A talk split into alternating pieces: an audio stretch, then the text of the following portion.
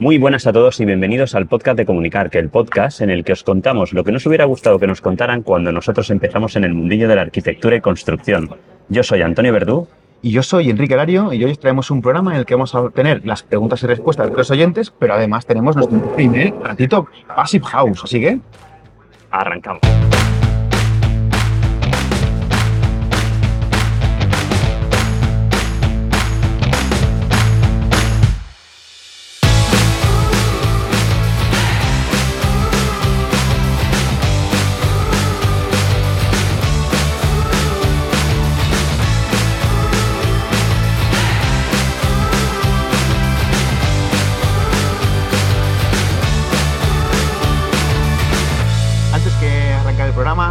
Recordad que eh, podéis suscribiros en comunicar.com para suscríbete y que si tenéis eh, una empresa o un servicio relacionado con el sector de la construcción, podéis contactar con nosotros a través de comunicar.com barra patrocinar y bueno, pues podemos hablar, a ver qué tal eh, podemos ayudar con la visibilidad. Pero hoy ya vamos a arrancar. Antonio, menudo día, menudo, Menudo día llevamos. ¿Dónde estamos ahora? Porque vamos, eh, esto ya es el, nuestro récord de hacer cosas raras. Estamos en Chamartín con un cafetito en la mano, Que no grabando. Estamos, estamos sentados en el suelo de casualidad. No, no, claro, eh, estamos aquí en una mesa, en una cafetería, en una esquina que nos han aquí arrinconado, hemos montado el estudio portátil, con un montón de gente alrededor que nos mira raro, pero bueno. Y estamos después de, de venir de dos días, de día y medio de Día y de- medio sin parar de hacer entrevistas parar, programa, parar, y aún nos quedaban ganas de grabar un ratito más. O sea, Sí, que- sí, que somos más hemos dicho, tío, vamos a intentar grabar el podcast. Por cierto, claro, estamos grabando así un poco en extremis porque hoy es miércoles, es por la tarde, no hemos sacado el programa de los miércoles, pero Ujú. bueno, estamos haciendo aquí el esfuerzo para ver si aún nos da tiempo a sacarlo mañana Vamos a jueves. esta noche o mañana por la mañana, sí. Vale, vamos a ver si, pero vamos, que sepáis No que nos estamos- comprometemos. No nos comprometemos, pero estamos haciendo aquí el esfuerzo a media hora de que salga mi tren.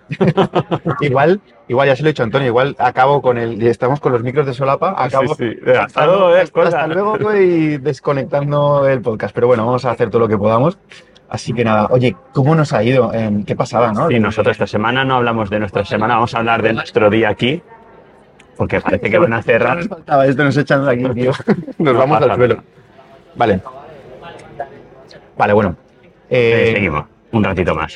Bueno, pues nada, esta semana nos hemos venido ayer, nos venimos, nos levantamos los dos a las cuatro y media, a las a las cinco de la mañana. Porque yo me llevaba a las cuatro y media de la mañana a mi hijo al aeropuerto, que Ujú. se iba de viaje final del curso, a mitad del curso, pero entonces, claro, cogía un avión a las cinco y media, tenía que estar allí, o sea que ya madrugando, luego vuelta a casa, terminé la maleta, trenes, Madrid, ya. Y de vuelta yo coche para acá, tenía visita en Madrid a primera hora y luego nos vimos ya para la hora de comer. Sí, la hora de comer que comimos aquí es que ha pasado tanto en tan poco tiempo que, que, Ay, que pero, no sé pero dónde hemos, hemos sido sibaritas esta vez, ¿eh? porque Sí. decíamos, "Ah, corriendo, nos vamos a la feria, corriendo, tal, tal, y entramos. Y cuando estamos ya en el hotel haciendo el check-in, dijimos, hostia, Dios, ¿sabes qué? Es la una, una y algo, Sí, sí. corriendo a la feria, vamos a mal comer, nos van a sacar la pasta, vamos a comer tranquilamente en el hotel. Esta vez el hotel lo elegí yo, Sí, sí, sí, sí. lo tengo que decir. Menos mal, ya acertaste completamente. Comimos con pase de modelos incluido ahí en la piscina que estaban allí grabando, no sabemos qué, un pase de modelos. Sí, sí, sí, estaban haciendo ahí pues, eh, fotos de moda o algo así. Que más que si no nos espabilamos, nos, nos quedamos allí. Comida con espectáculo. Oye, eh, vamos a ir a, a las escaleras que hay ahí. ¿Podemos seguir grabando? Sí, sí, seguimos grabando mientras andamos, claro que sí. Claro que sí. Entonces, ¿esto lo puedes coger tú? Vale. Pues bueno, que sepáis que ahora mismo nos acaban de echar de la cafetería donde estábamos intentando terminar de grabar el podcast. para que, es que, que veáis que somos unos podcasters sacrificados con toda nuestra audiencia. bueno, lo no dicho, Esto no está pagado. que, que comimos ahí en el hotel, del hotel nos fuimos a, a la feria y ya empezamos a empezamos a, a lo bestia. Puedes cogerlo tú, Sí. hacer entrevistas. O sea, Directamente, yo, bueno, llegamos directamente a la feria, nos fuimos al stand de- del colegio de claro que el de colegio, el colegio Madrid, y allí nos sentamos y dijimos, bueno, pues hay que empezar. Montamos la paraeta Claro, y empezamos directamente a porque el colegio, el colegio gente. es nos, nos invitó el colegio a estar en su stand, entonces oye, vamos a sentarnos, vamos a sentarnos en estas escaleras, ahí arriba. Pues si alguien nos ve, dirá, estos chavales. A ver. Luego, Nos si tenemos, nos tenemos que hacer ahora una foto para publicar donde estamos grabando. no- sí, sí. Eh, pues eso, que el Colegio de Aparejadores de Madrid nos ha, nos ha prestado allí un, un rinconcito en su stand y hemos estado súper a gusto grabando un montón de gente que, que evidentemente pues prepararemos un programa de, de Rebuild y nada, súper bien. Sí, eso fue ayer. Ayer por la tarde quedamos también con varios compañeros, varios compañeros de conocidos ya de tanto del podcast como de, de otros menesteres, ¿no? Y nos Sí. fuimos por la noche a tomarnos algo, a cenar. Estuvimos un, con, un poco más y lo cenamos. bueno, encontramos allí al final en un sitio perdido la hamburguesa, no me acuerdo cómo se llama, la hamburguesa Sí, perfecta. sí, ¿no? pero, pero y la situación cuando estábamos ahí andando, venga, va, el primer bar que pillemos, este bar, este no, no nos Nos dejan, aquí no a un hotel que resulta que tenía No los cubiertos colocados y todo, pero no servían ni de No comer, servía. ni de beber, ni de nada. Ahora, Enrique, me está, nos estamos haciendo una foto para que sepáis dónde estamos, en un sitio aquí metidos en un, en un rincón de, En un de San rincón de Martín. Chamartín, mira, este es el lado hacia atrás y este es el lado hacia El lado adelante. hacia adelante. Bueno, y, y nada, comimos allí, estuvimos con, con Paula Rivera de Arquinómadas. ¿vale? Que aquí mandamos un saludo. También estuvimos con, con el equipo de Calcugal, que estuvimos con. Javier y su socio eh, Arturo. Y también estuvimos, ay, ¿cómo se llama la chica? Adalid, Adalid, Adalid. Adalid, hostia, le hemos descubierto ese Que la, podcast. conocí- la conocimos ayer. Ayer yo mismo por la noche, en- Enrique, estuve eh, escuchando su podcast. Muy interesante, la verdad. eh, que os invitamos desde aquí, de, desde Comunicar, que, que lo escuchéis, que era eh, construcción. Arquitectura ¿no? sostenible. Buah, Macho, no se ha ni una. Sí, es que estoy fatal. Arquitectura sostenible, perdona. Y nada, es súper bien. Se estrenamos con ellos y nos fuimos para el hotel y se nos dieron a la una de la mañana trabajando. Claro, porque resulta que. y- a esto no podemos, Enrique. Yo ahora le voy a echar la bronca a mi compañera Elena, porque claro, todo el día en la feria y cuando llegué al hotel tenía allí. Elena me, había- me había ido mandando cosas, oye, tienes que mirar esto, tienes que mirar aquello. Y claro, cuando llegué al hotel estuve hasta la una y pico Hasta la una de la mañana. ahí trabajando. currando. Si es que, si es que cago en la leche. Y nada, y por la mañana nos levantamos bien temprano. Había, ah, habíamos coincidido también no, no me- con Alberto de Moasure. O sea, con Alberto Moasure. o sea, lo oye, de Moasure Alberto- parece algo que, que- que lo descubrimos así de refilón. Y El destino- Y el destino nos une con ellos, nos une con ellos. Y nada, y esta mañana nos levantado chaval, ¿eh? temprano. Sí, muy buena gente. La verdad es que además apasionado de lo que hace. Sí, sí. se le nota bueno. que le gusta muchísimo. Y, Sí, y, bueno, y por la- y luego resulta que estaba en nuestro hotel. en nuestro mismo hotel. Esta mañana nos hemos levantado y hemos dicho, pues chicos, vamos a grabar algo con ya que estamos aquí, explicarnos cómo funciona este cacharro Bueno, para que nuestros compañeros también lo... hemos lo grabado un tutorial de Moasure que lo vais a flipar. O sea, La vais a flipar, sí. Estaros atentos al canal de YouTube. grababa a las 8 de la mañana, eso sí. No, estaba amaneciendo. Estaba amaneciendo, claro, porque nos hemos ido a desayunar tempranito, sabéis que somos tempraneros. Ujú. Hemos desayunado y hemos dicho, oye, pues nos falta una hora para irnos a la feria. ¿Qué hacemos? Vamos a hacer un tutorial de Masure. Moasure. ¿Qué, qué mejor cosa podemos hacer? ¿Qué van a hacer estos dos podcasts? Pues eso. Pues Y de ahí nos hemos largado a la feria, como llegada a nueve y media. Lo tenemos que decirlo. Nos hemos metido en el, en el aula, en aula no, en el sector este VIP, en el, ¿cómo se llama? La cafetería VIP. la cafetería VIP. Oye, por favor, ¿nos mierda puede de poner café, un tío. café, un café solo? Bueno, te ha puesto una cosa que parecía una Coca-Cola, más un café. parecía un americano. Una Coca-Cola. Yo, yo creo que le había echado un poco de Coca-Cola, un vaso. Total, fatal. De ahí nos hemos ido ya al colegio nuevamente, Colegio de Aparejadores de Madrid. ya no nos han soltado. Y ahí nos bueno, han soltado. bueno, tú sí tú has subido. Yo me he ido ya a mitad de entrevista y Subí, que me has Enrique, dejado ahí solo". te quedas con los micrófonos y las cámaras, que yo me voy. Y me he ido, que tenía visita de obra esta mañana, y se me ha hecho un poquito tarde, al final he llegado a las 3, he comido como los pavos para meterme a, a seguir con las entrevistas, que esta tarde hemos estado con los de PEP, con los de la plataforma de la edificación Passive House. Saludo desde aquí a Daniel. Eh, y nada, hemos estado allí con grabando eh, la píldora Passive House, la píldora no, el ratito Passive House que saldrá en este programa. ¿Mm? Decimos ya de quién, con quién hemos estado. El ratio- claro, claro, que hemos estado con, con Michel Wasuf, Eso es, una pasada. que vamos, el que sepa algo de Passive Lo hemos House, pillado, aquí te eh, pillo, aquí te mato, y hemos estado aquí con él. Aquí estamos Enrique y yo grabando en directo, estamos haciendo ahora mismo también en directo de Instagram. Estamos grabando eh, en directo de Instagram, estamos grabando en Mi hijo luego dice que se muere de vergüenza de mí. en San. Martín eh, a 10 minutos de que salga, a 15, bueno, media horita. Venga, va, de que salga mi tren. podcast. Y eso, que sí, que hemos grabado con Michel Wasuf. Eh, una pasada, porque Michel Wasuf es la primera persona así referente que yo conocía del tema de Passive, que no es que yo sea un crack de Passive, ni muchísimo menos. Mm. Pero bueno, joder, si, gusta. si sabía poco, pero de- si algo sabía era que él era el top. Sí, Mira, el le hemos que, inició al final el, ¿no? el, el movimiento Passing House, yo creo que en España fue uno de los que lo introdujo, Sí, ¿no? junto a sí, otro, sí, otro sí. grupito de, de- de locos ¿no? de- del Passing Sí. House que montaron aquí, nos está explicando que montaron el... Correcto. Eh, y, eso, y eso es lo que vamos a meter en este mismo programa. Eso es, un poquito más adelante. Sí. Así que- ¿Lo metemos ya? ¿Nos metemos ya? Venga, ¿Ya va. directamente? Vamos a meter Bueno, pues metemos música el ratito Passive y vamos al ratito Passing House.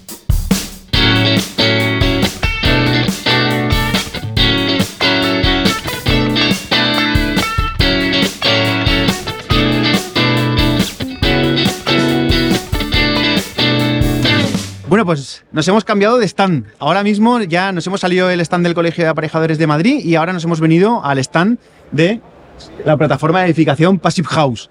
Vale, y además eh, hemos venido aquí para hacer una entrevista que para mí personalmente es un lujazo, porque tenemos a Michelle Wasuf. Muy buenas, Michelle, ¿qué tal? Muy buenas, muy buenas tardes, buenos días. Y bueno, pues nada, vamos a hacer nuestro primer ratito Passive House y como sabéis, pues es una colaboración que tenemos con la plataforma y que mensualmente pues haremos un programa, un, un- un apartado dentro de nuestro programa hablando de Passive House, pues para ayudar a la difusión de esta filosofía que, oye, pues es lo que toca, tenemos que ir haciendo cada vez más eficientes y más passive. Pero nada, como el protagonista es Michelle, Michelle, ¿qué tal? ¿Te... Bien, ¿Bien?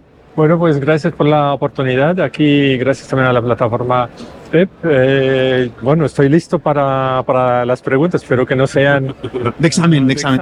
pero- Yo creo que de examen también te las resolverías, ¿eh? porque vamos, para quien no conozca a Michelle, pues tenéis que, tenéis que seguir su, su perfil, porque bueno, pues es de toda la vida, yo te conozco de toda la vida, Vale, de los sí, inicios del Passive House, al menos aquí en España. Sí, 2008, 2009. Pero- correcto, pero cuéntanos tú mejor eh, quién es Michelle Wasuf, cuál Sí. es tu trayectoria y todo Sí. eso. Sí, a ver, en el, ya no me acuerdo, ya no recuerdo si era el 2008 o 2009, con otros, una, mm, seis, siete otros eh, chiflados de la eficiencia energética, pues sí, iniciamos, fundamos eh, la plataforma de edificación eh, Passive House Ujú. en, Zara- en Zaragoza fue en su momento y en su momento, claro, eh, era una iniciativa ya muy incipiente y, y, claro, si hubiéramos mm, eh, ahora, si alguien nos hubiera dicho que de aquí ahora Sería lo que 10 es. Fíjate. ya se, se considera un lobby, un lobby, ¿no? Creo Sí, sí, me sí, dijo- claro. Alguien me dijo que Pep ya no, no es cualquiera, es un, un Claro. lobby.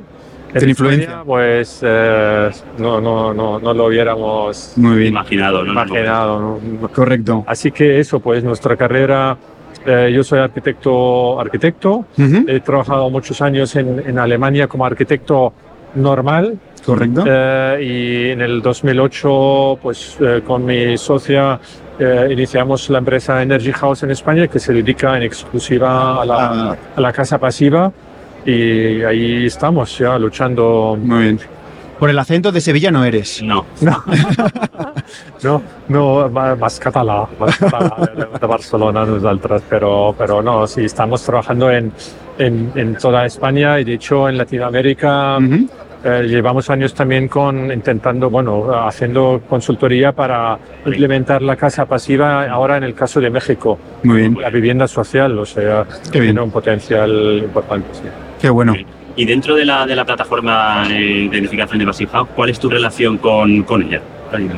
Bueno, eh, la plataforma Pepe, al final eh, yo me siento parte, me sentiré siempre parte de la plataforma Pepe, por- porque al final ah, sí, somos He estado desde los inicios. fundadores y claro, nos importa mucho que, que siga su camino cada vez más profesional. Ujú. La verdad, sí, estoy muy encantado de, de, de lo, lo que de- está haciendo de, de- trabajo, también de divulgación, que, que es la parte más, más, eh, eh, más reto, digamos, que tiene en España, no, no tanto ahora con la formación que damos, a, eh, pues hay muchos técnicos preparados y la industria aquí, los eh, que exponen en los stands, Ya son muy top, ya. de desde luego están súper preparados. ¿no? Ujú. Entonces el, el reto principal es llegar a, al cliente final y ahí es PEP. Nosotros como técnicos no podemos, Claro. o sea, tenemos una órbita mucho más pequeña y es PEP quien, quien tiene Que que... tiene la función esa de dar a conocer al público general, Sí, ¿no? que, es, sí, sí. que es una casa pasiva Sí, y, sí. y para que la gente poco a poco se conozca. Pues un vam- poco. vamos a echarnos dos una mano desde comunicar. Ahí entramos nosotros. Ahí estamos nosotros a ayudar que Para se conozca todo esto para la Sí, divulgación. Sí, sí, sí, sí, no, la difusión. Muy bien, Y muy bien. hablando de, de- de sobre todo de, de esto de, de- de la divulgación, ¿no? ¿Qué es, o sea, cómo definirías, definirías eh, eh, pues una casa pasiva? ¿Qué es una casa pasiva? Pues, pues eh, es una casa eh, de alta eficiencia energética. Claro, eso suena un poco mm, igual abstracto ¿no? para un cliente final, pero es una casa donde, donde se combina el que, que tienes una factura de luz Muy, muy reducida, Ujú. ¿no? combinada con un muy alto confort y unas condiciones de salud eh, dentro de, de- de- de la vivienda o del edificio excelente, ¿no? Es- Ujú. Es un poco para sí, sí, la definición, diría. Y dentro de lo que es la casa Passive House, ¿qué es la certificación Passive House? La, a ver, en, en principio se podría diseñar una casa passive house o una casa pasiva eh, muy buena y que funciona muy bien, ¿no? Eh,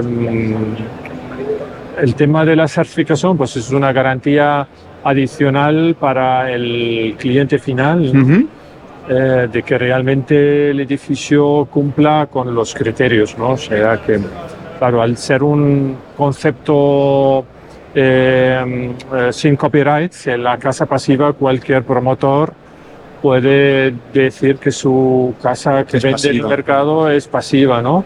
Entonces, si hay confianza por parte del cliente final, eh, confianza hacia el promotor y que dice que esto, si él lo dice, pues es correcto, no hace falta certificarla, ¿no? Ujú. Pero claro, el certificado te da una garantía De que realmente cumple Además todos los estándares, ¿no? Luego, un día que la quieres vender, pues, claro, una Tiene un valor. autodeclaración no te va, en principio no Y tiene te certifica al final también desde el diseño que se Sí. plantea ¿no? con el designer Sí. hasta, la, hasta, hasta la ejecución y la finalización de la obra que cumple todos los parámetros Sí, que, Sí. que ha de cumplir para ser una casa pasiva. O sea, te dan ese certificado, esas garantías.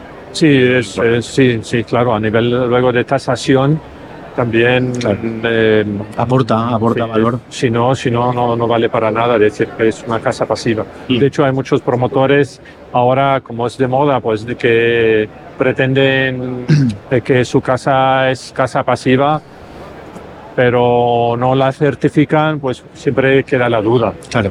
Digo, ¿Por que- qué no lo has certificado, no? Es que, no, es que va a Sí. fallar o es que, Sí, sí, Claro. Sí, o sea, que ya que lo has Claro, hecho, Pues ahí habrá un gran porcentaje de certeza en esto, pero nu- nunca, claro, siempre puede haber. lo cual tenemos que, que concienciar a la gente que la casa, si, si construimos una casa pasiva, la tenemos que certificar para tener esa garantía. Lo suyo es que sí, que, o sea, que es recomendable certificarla, ¿no? No. Ahora bien, digo que si, si realmente el constructor es eh, de confianza, ¿no? Y que realmente hace los ensayos, todo bueno, pues diría, a ver, en Alemania, por ejemplo, hay, hay muchos clientes que no la certifican. Ujú. Mira, que yo como certificador me interesa que la gente la certifica. Claro.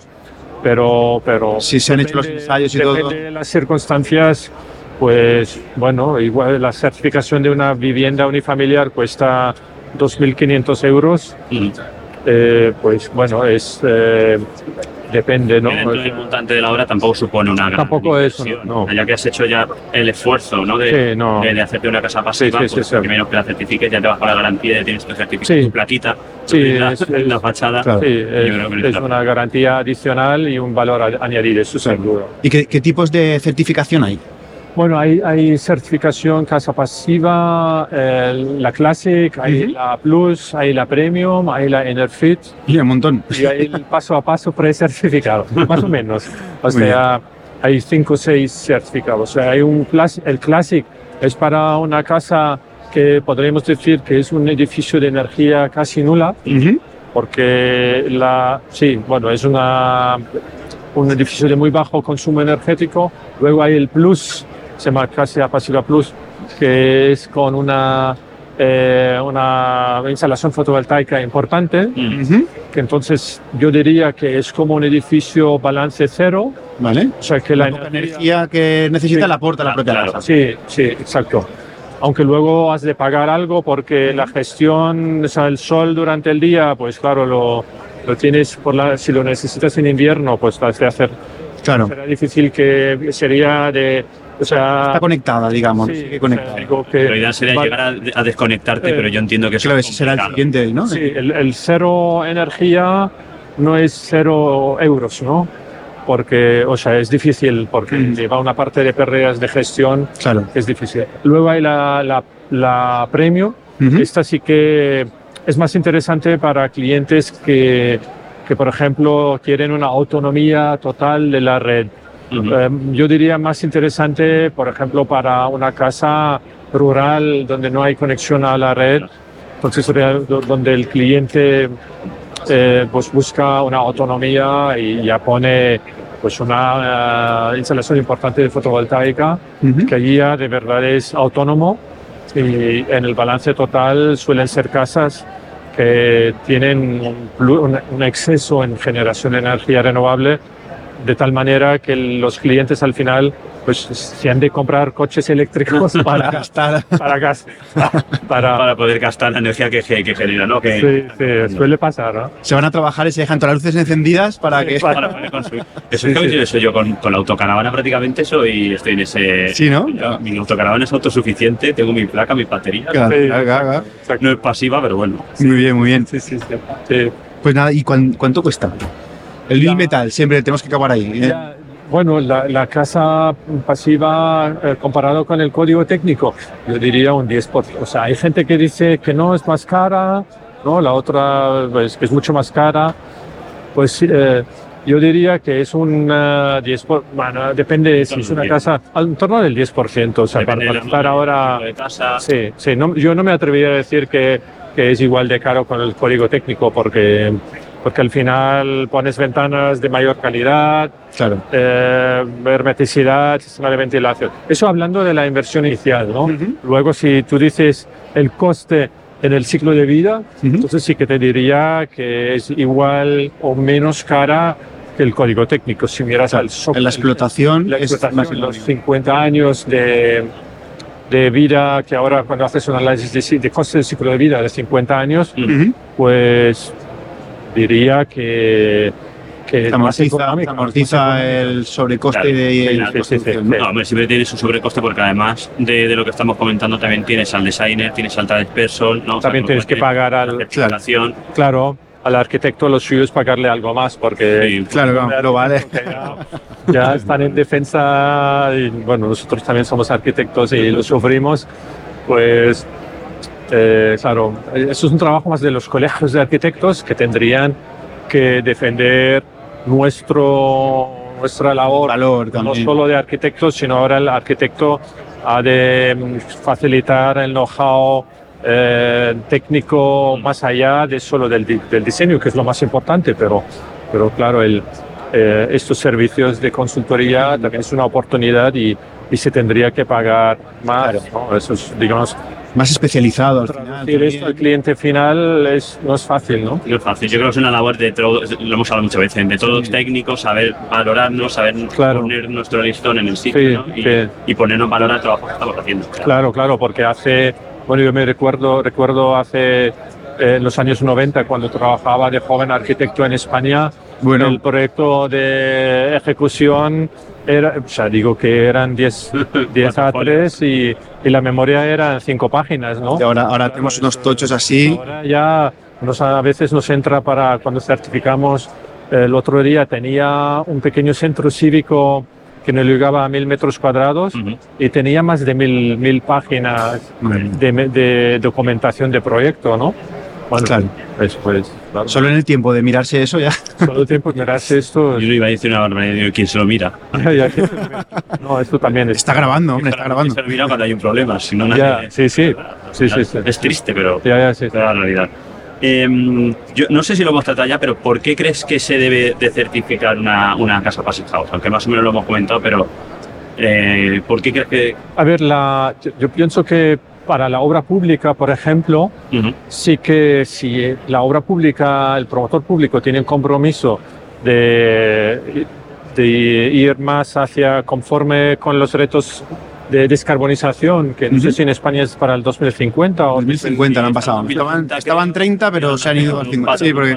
Uy, que no llegamos, No para arriba. llegamos. Desde el Ya van a 30. decir, los que estamos, ya, Sí, que sí, estamos sí. aquí estaremos jubilados prácticamente. Ya, sí, vaya- sí, sí. bueno, que Sí, venga- pero digamos, eh, conforme los retos, Sí, tendría que certificarlo, ¿no? Porque la Claro. promotora pública si dice que quiero hacer edificios de muy baja huella de carbono, desde luego hay el tema de materiales, etcétera, pero Ujú. fa- fase operativa es muy importante, pues se tendría que certificar sin duda.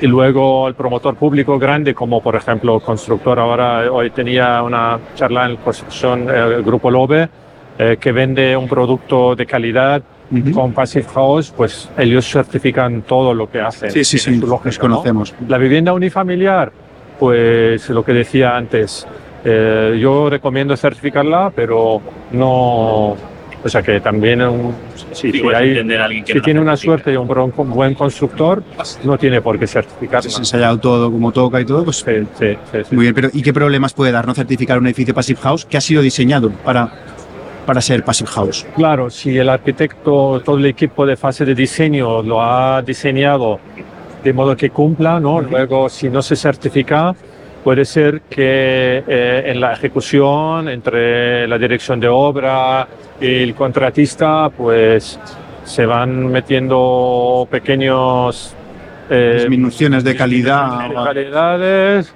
que al final el promotor no se da cuenta ¿no? y, y acabas con un producto que no es tan Que no es por el que tú has pagado realmente. o sea, Claro. no es por el que tú has pagado, ¿no? No es lo que tú has pagado. ¿no? Por, por eso digo que allí, la, claro, para un cliente final, la garantía, la mejor garantía es certificarlo. Certificarlo. Muy bien. Y consiguen al final todos los edificios que, que se diseñan como Passive House, eh, consiguen tener la certificación. Yo diría el 98%. Lo he dicho. sí. Y ese 2% Ese 2% que siempre... que se quedan ahí en las puertas, ¿no? Eh, A ver, sí, sí, este siempre es muy delicado y, y es, es, eh, muy conflictivo porque nosotros ahora, en, desde el 2015, hemos certificado dos, eh, ciento, ciento, más de 120 edificios Passive House, de los cuales en estos procesos eh, dos o tres no hemos podido certificar y claro, es un, es un tema, eso digamos, eh, genera roces, Claro, y, claro, eh, sí. mal, ma- o sea, más rollo, ¿Quién ha fallado aquí? eh, hasta legales puedes llegar, o sea Claro, que es una cosa que intentas evitar, ¿no? Pero hemos, hemos visto algunos proyectos que, que era imposible certificar por, por errores de mala ejecución de la ventilación, el sistema de si, si ventilación. no da, no da, claro. Sí, y o bien por, eh, por un tema de sobrecalentamiento en verano. Eh, es- en mal. casos, en nuestro clima, sí, también, también eh, de, eh, sí, de mal cálculo o eh, también hay, hay que decir que el Passive House Institute los últimos cinco años ha eh, subido el, el listón para el verano. Eh, en el 2018 no había esta sensibilidad eh, cara al verano para España del, desde el Passive House Institute. Ujú. eh, y con el, con, con el tiempo pues eh, se ha visto que, que es un tema primordial y se han ido apretando los criterios de certificación para verano. Entonces ahí alguna casa se ha quedado Pero a, a- a las puertas. ¿no? fuera de, de los criterios. Vaya. Pues eh, nada más, Michelle, ha sido Sí, un ¿ya? gustazo. Vale, bueno. Hombre, claro, ha sido fácil, ¿no? El examen está superado, te ponemos la nota, está Ya superado. me- me verás, Y nada, un mail eh, de que sí, sí o sí. No, no, ya te lo, te lo decimos. Ah, vale.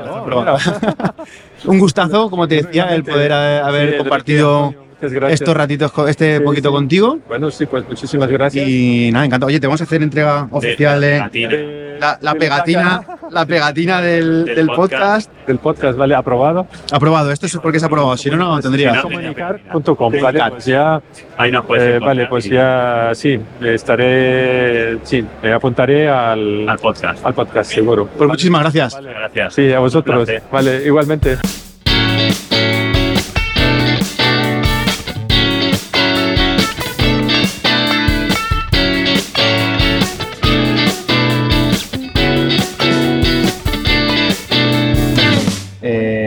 Entrevista súper chula. Y además ahora ya tenemos agendado que dentro de unos lunes vamos a entrevistar a más gente para hacer más ratitos Passive House. Sí, tenemos una tarde completa con, con el PEP, ¿vale? Que nos traerá gente para poder hacer entrevistas y, y Enrique, te tienes que pillar un palo selfie, ¿eh? Ya lo tengo pillado, ya me lo he comprado. Se te va, se te va a dormir el brazo. ya me lo he comprado, me lo he comprado. Muy bien, pues Bueno, así es que nada, y vamos a empezar ya con el programa Sí. especial del mes, que es el programa de, de preguntas y respuestas. Tengo 15 minutos. Venga, pues tenemos 15 minutos de preguntas, así que vamos a dar. Igual te dejo luego aquí Y sigo yo. Y sigues Venga. tú. Pero el ordenador es mío. yo. También es verdad. Bueno, va, vamos a arrancar, va, venga, a ver. Venga, tenemos aquí a Carlos Ortiz que nos dice, hola, os sigo desde hace un tiempo y después de ver que Slack solo mantiene mensajes de los últimos 90 días, mi pregunta es, ¿tenéis pensado abrir un servidor en Discord? Un cordial saludo. ¿Lo respondes tú? Pues ya lo hemos tenido, eh, hemos tenido intención, hemos Sí. tenido intención. Eh, también estuvimos hablando de ver si pasamos los de Slack a Discord, pero Mm. creemos que si pasamos de Slack a Vamos Discord, a perder mucha gente por Slack. Slack ya es Mm. duro de aprender porque la gente está acostumbrada a WhatsApp. Si pasamos a Discord, mucha gente se va a descolgar y creemos que bueno que tampoco pasa nada porque se pierdan ahí tenemos conversaciones y bueno Claro. tenemos No- una comunidad ya muy maja ahí y, y creo que no Que no merece la pena moverla porque vamos a perder mucha gente por el Nosotros camino, sí que seguro. tenemos sí que tenemos la comunidad en Telegram dentro es. de, sí, De comunicar. barra suscríbete pero eso es de comunicar que sabéis que Slack es una comunidad eh, abierta que no es de comunicar ni es mía ni de nadie entonces de momento salvo que los compañeros de Slack lo digan ahí se quede Muy bien. Pues ¿vale? pasamos, Hombre. Fran Ayala muy buena Fran un abrazo muy muy grande tío pasamos al siguiente, Enrique. Venga, eh, Iván Gómez. Eh, buenos días, antes que nada felicitaros por vuestro esfuerzo, se me está durmiendo el brazo de verdad, ¿eh? Eh, para divulgar todas vuestras experiencias y hacernos mejorar a todos. Mi pregunta es la siguiente. A ver. Enrique siempre habla de Elena. Yo también necesitaría poner una Elena, Una Elena mi en mi vida. Te lo recomiendo. Ja, ja, ja. Pero me cuesta mucho delegar y sobre todo encontrar el perfil adecuado de persona que me pueda ayudar. ¿Algún consejo? Ha de ser autónomo o asalariado, salario mensual, nivel de estudios, etcétera. Gracias de antemano. Pues antes que nada voy a decir que voy a cortar el directo. Sí. Nos Oye, despedimos. corto el directo ya. Gracias. Habéis visto que es verdad donde estamos grabando. Estamos aquí medio En la calle. En la calle. Estamos en la calle. Y ahora, la respuesta, Elena. A ver, eh, lo primero que tienes que tener en cuenta con poner una Elena en tu vida es que tienes que tener una confianza muy, muy grande. Eh, Ujú. Al menos yo con Elena, vamos, eh, confianza ciega porque es amiga mía de mucho tiempo. Ella es arquitecta técnica, eh, había dejado la profesión un tiempo y, pues bueno, pues a los dos nos vino bien porque yo necesitaba ayuda y ella necesitaba reincorporarse a la profesión y actualizarse. Entonces, pues eh, yo estoy tratando de, de apoyarla en ese aspecto y, y creo que de momento, salvo que me digas lo contrario, Elena, si me estás oyendo, dímelo. y, y creo que, que es lo que toca. Eh, estudios, pues evidentemente como mínimo arquitectura técnica para que pueda suplirte o que pueda hacer las funciones Claro. que tú puedas hacer, siempre que tu trabajo sea de arquitectura Depende al técnica. final lo que quieras delegar en ella, está claro. Claro. Entonces, ¿qué más? Eh, salario y todo eso, eso pues me, lo, me vas a permitir que me lo guarde porque como es un tema Sí, de entre tú y claro, Elena, yo pues- te lo podría decir, pero tampoco quiero yo decir nada que... Y ¿Qué te pregunta también si autónoma o meterla en. Pues mira, eh, lo estuvimos hablando en su momento. Eh, en mi caso, Elena es autónoma. ¿Por qué?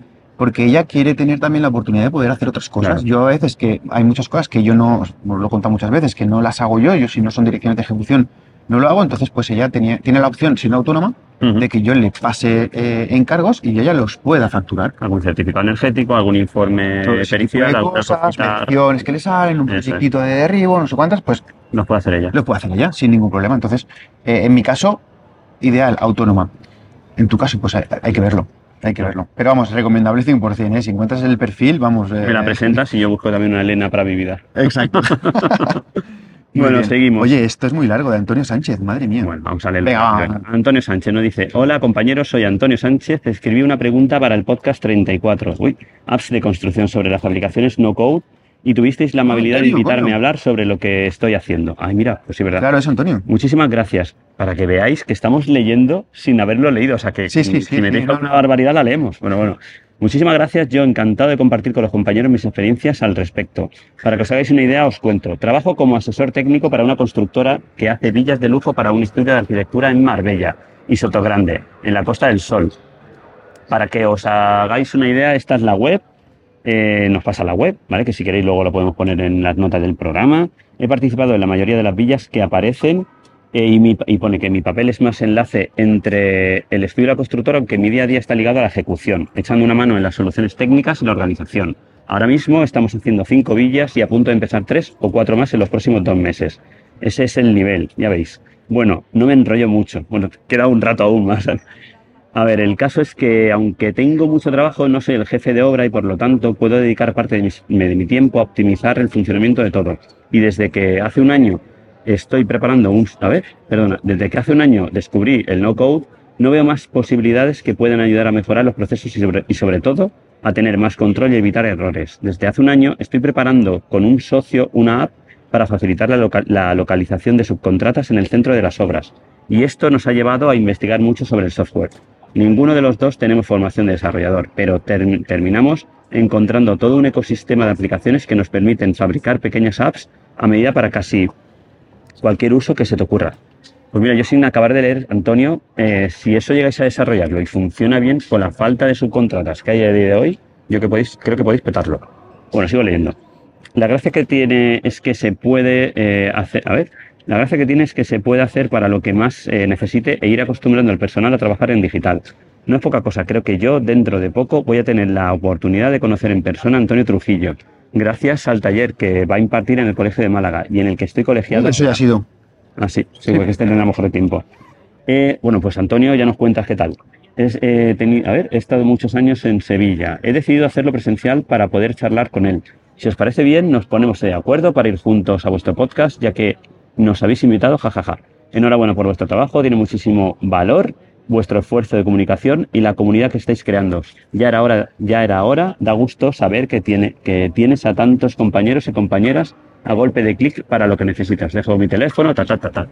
Bueno, Antonio, pues muchísimas gracias. Yo la verdad es que lo veo súper interesante, como te digo, el crear una aplicación para, para, para encontrar subcontratas que a día de hoy no las hay, con lo cual si con eso conseguís eh, eh, o sea, poder trabajar a nivel nacional o incluso a nivel local o provincial, en la zona vais a petar. yo creo que puede petarlo bastante bien. Sí. Y lo dicho, pues ya buscaremos un huequecito para traerte al podcast y que nos lo expliques con más, con más detenimiento. Sí, porque esto lo merece. Lo que pasa es que se nos ha despistado un poco. No me acuerdo ahora mismo de cuándo es la fecha de esto, pero vamos, se nos ha despistado esas preguntas. Bueno, en fin, Nosotros tenemos de mes a mes, claro.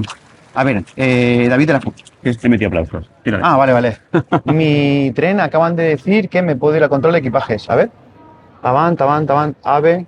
Venga, Entonces, que nos queda poquito. Equipajes. Tengo que decir control de equipajes, no me jodas. No, es Bueno, pasar la maleta y ya está. Vale, eh, David de la Fuente, muy buenas. eh, muchas gracias por la respuesta en la sesión con Iván Guerra. No hay de qué, para eso estamos. Esta vez tengo un par de inquietudes en torno al passive. Venga, va, a ver, a ver qué podemos hacer. Eh, oye, sí, y si no la sabemos, la pasamos a algún preguntas y Algún respuestas de passive. claro, Vale, va, venga, va. Por un lado, a los que sois trades, trades, que, Eso que- somos que- nosotros. que se note mi acento de Sí, trades. sí, sí, trade Vale. Eh, ¿Qué enfoque le dais cuando os llega un trabajo de DEO con un cliente que está interesado en Passive, pero no va a certificar ni se ha proyectado como designer? Pro- esto igual hay que hablar con Alejandro. ¿eh? Ujú. ¿Proponéis pasar el proyecto por la fase de diseño de Passive? Lógicamente me refiero a solucionar los requisitos, no a hacer un cambio sustancial de proyecto que cambiase a nivel de eh, que cambiase a nivel de cambiar el proyecto básico. Por otro lado, ¿veis interesante ser designer y trades a la vez? ¿O separar funciones? Gracias y saludos. En cuanto a la segunda, en mi caso particular me interesa ser trade, Claro, nosotros hacemos direcciones de ejecución. pero habrá no gente voy a interesada en hacer design. No, lo que pasa es que al final estás adaptando. te adaptas a. Te, te adaptas a. mm, si, si quieres ser designer, hay gente que se gusta calcular. Entonces tú podrías colaborar con un estudio de arquitectura Correcto. a adaptar Sí, pero que digo, nuestro trabajo en Pero cabo se- a nosotros en vamos más a la ejecución, más que al diseño, con lo cual nosotros pues elegimos trade. Correcto. Y lo demás yo no me atrevo. Y lo demás, hombre, yo lo único que tengo que decir es que si te viene un constructor que quiere hacer, que o sea, que se quiere hacer una vivienda, pero no la quiere ni certificar ni que sea passive, el único enfoque que le das como mm, aparezco como arquitecto técnico, y ya que somos tres personas, ver si ahí ves alguna personas? Y tres personas. Es dar tu consejo de lo que de lo, de lo poco que sabes. Eh, pero bueno, yo si queréis podemos verlo y a lo mejor pasas a Alejandro que tiene Alejandro, eh, escucha, Contesta. escucha la llamada. Contesta. Gracias, tío. Venga, tenemos a Carlos de la Fuente que nos dice, hola Antonio y Enrique, soy Carlos de Cádiz. Quería preguntaros qué cursos formativos habéis hecho, aunque sean pequeños, cursos, Passive House, Seguridad y Salud, cursos de software. Estaría bien para saber aspectos de los que formarse, ya que la profesión tiene muchas facetas. Yo creo que esto hay que hacer un programa. Hay que hacer un programa de la Porque formación que hemos hecho. Yo no tengo ni uno ni dos, tengo unos cuantos más y tú tienes más que yo. Bueno, lo cual, lo que pasa es que no me acuerdo.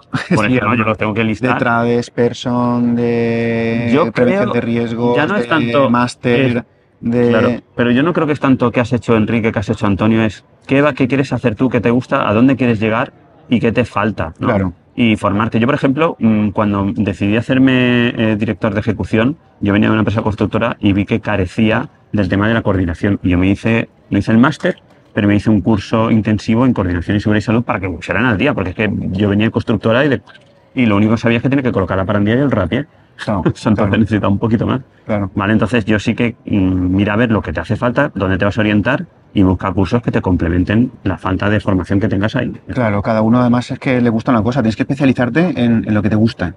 Eh, yo lo que pasa es que en mi caso particular he tirado muchas, muchas piedras También. porque igual pues mirando. iba un poco indeciso y ahora ya más o menos lo tengo orientado, pero, pero hay veces que hay que probar varias ramas y, hostia, pues esto es lo que me va. Y tirar por ahí, ¿no? No. La vida te lleva, al final la vida te lleva. Sí. Pero lo que no se puede es estar disperso toda la vida, hay que llegar a un No. momento en el que hay que especializarse. Y formarse, o sea, no dejéis de formaros, curso que veáis que os parezca interesante, hacedlo. Igual os aporta, no os aporta todo lo que queráis, pero algo os aportará. O sea que yo os invito a que, que sigáis con la formación. Correcto. Totalmente. Venga, Borja, hostia, Borja, acabamos Borja, de hablar con acabamos él. de verlo, sí. Hostia, Borja, pues mira, que sepas que, que, como te he dicho, íbamos a grabar en las escaleras y aquí estamos, en las escaleras grabando. Venga, va, que me tengo que ir ya, macho, que, que, que se me va el tren. Como preguntas, ¿nos podrían aclarar? ¿Nos está, nos está llamando de usted? Eso parece. Sí, Hostia, sí. si lo llevas a ver antes, le... Vamos, Borja, por favor. Bueno, va. ¿Nos podrían aclarar si para estos cursos nuevos, según lo que indica en la web, necesitas estar certificado con el de Traes Person para el de supervisión de obras y el designer para el de verificación de la construcción? No, yo creo que supervisión... Mira, el de no lo sé, pero sí que el de verificación sí que es Sí que un... eh, sí, no, pero el de verificación sí que es otro curso porque es el que una vez la obra se ha ejecutado, verifica, creo, ¿eh? Si no, Alejandro, sálvame. Es el que verifica y es el que, da el, el que está todo ok para darte finalmente la, la certificación, ¿vale? Ese es el que verifica realmente. Ya. Para supervisión de obra yo creo que se solapa un poco con la entrada de creo. No sé yo si designer puede hacer supervisión de obra directa. No sé, yo sé que Porque esos son cursos adicionales, Enrique, que Ya. han salido, pero no sé ahora mismo... Buah, pues nos pilla, tío. Nos pilláis un poco, mira, lo vamos a trasladar, como hacemos el ratito Passing House, eh, lo vamos a trasladar, Enrique, apúntalo, para trasladarlo en, la- en el siguiente mes a la persona que venga de, de la plataforma de edificación de Passing House para que no tenga su contestación y ya está, ¿te parece? Venga, Y así Apuntado. no me lo invento. apuntado. Venga. Uso de... La última. Estela. Uso de IA en Revit, uso de renderización en tiempo real en Revit, más Iván Guerra. Iván, Igual Te reclaman. Tenemos una llamada, no sabemos, ya aquí no sé, no sé responderte. Claro que el uso de IA en Revit pues debe ser la, la leche y renderización en tiempo real en Revit, pues bueno, yo creo que eso es un poquito más eh, Hollywood Beam, ¿no? Eh, realmente Beam tiene más allá, va más, va más allá de renderizar en tiempo real, claro, supongo que ayudará, pero ayuda, claro que ayudará. Ayuda. Si cambias algo en un momento dado y estás viendo el no, pero tiempo una cosa es real. el renderizado y otra cosa es ver el modelo y otra cosa es ver el, el modelo renderizado ya y todo, claro. No, no, por eso te digo que haces una modificación y conforme estás haciendo la modificación ya está viendo el render que se está modificando él automáticamente. Yo, pues, yo creo que a- a efect- cuando estás modelando o estés trabajando o produciendo, yo creo que no es necesario. no. Porque al final no es que eres la, la estética final. eh, Yo creo que eso lo enfocaré más si estás en ese momento en una reunión con un cliente, ¿no? Con un cliente final y estás viendo algo y te dice, oye, mira, no, quiero esto que a lo mejor esté así y están modificando y él realmente está viendo el, el render en, tre- en 3D y está viendo esa modificación. Puede ser interesante para, para, ese, para ese uso, pero yo creo que para el uso técnico que a lo mejor nosotros le damos, No, para, no para la producción, para la producción yo creo que no. No, porque además nosotros tampoco vamos a cambiar, no, no vamos a cambiar mucho, o sea que al final... Vale, de todas maneras, hablamos eh, charla de café, porque tú y yo, pues tampoco. Nosotros somos... mm, Es que nos somos las preguntas. puertas sí, sí, para la gente que sabe. Si no traeremos a Iván Guerra, mira, lo, lo está apuntando Enrique ahí para un experto en BIM que nos conteste. Perfecto, pues no nos quedan preguntas. Me tengo que ir al tren, me estoy poniendo nerviosito, Nos Antonio. despedimos. Nos Adiós, despedimos. Enrique. Adiós, adiós, adiós a todos. Oye, un programa muy accidentado. Esto ya es una anécdota de puta madre para contar a nuestros nietos. Así que esperamos que valoréis el esfuerzo que estamos haciendo de grabar aquí en medio de unas Sí, sí, escaleras sí, sí. y a tres minutos de que se me vaya el tren. Antonio, si me va el tren, me voy a tu hotel, que lo sepas. Bueno, corto y ya está. Nos vemos la semana que viene. Enrique. Nos vemos la semana Muchas que viene. gracias por estar ahí. Y nada, seguimos en redes, danos likes y, Y lo que se os ocurra. Hoy más que nunca. Sí, sí. Hasta luego. Hasta luego.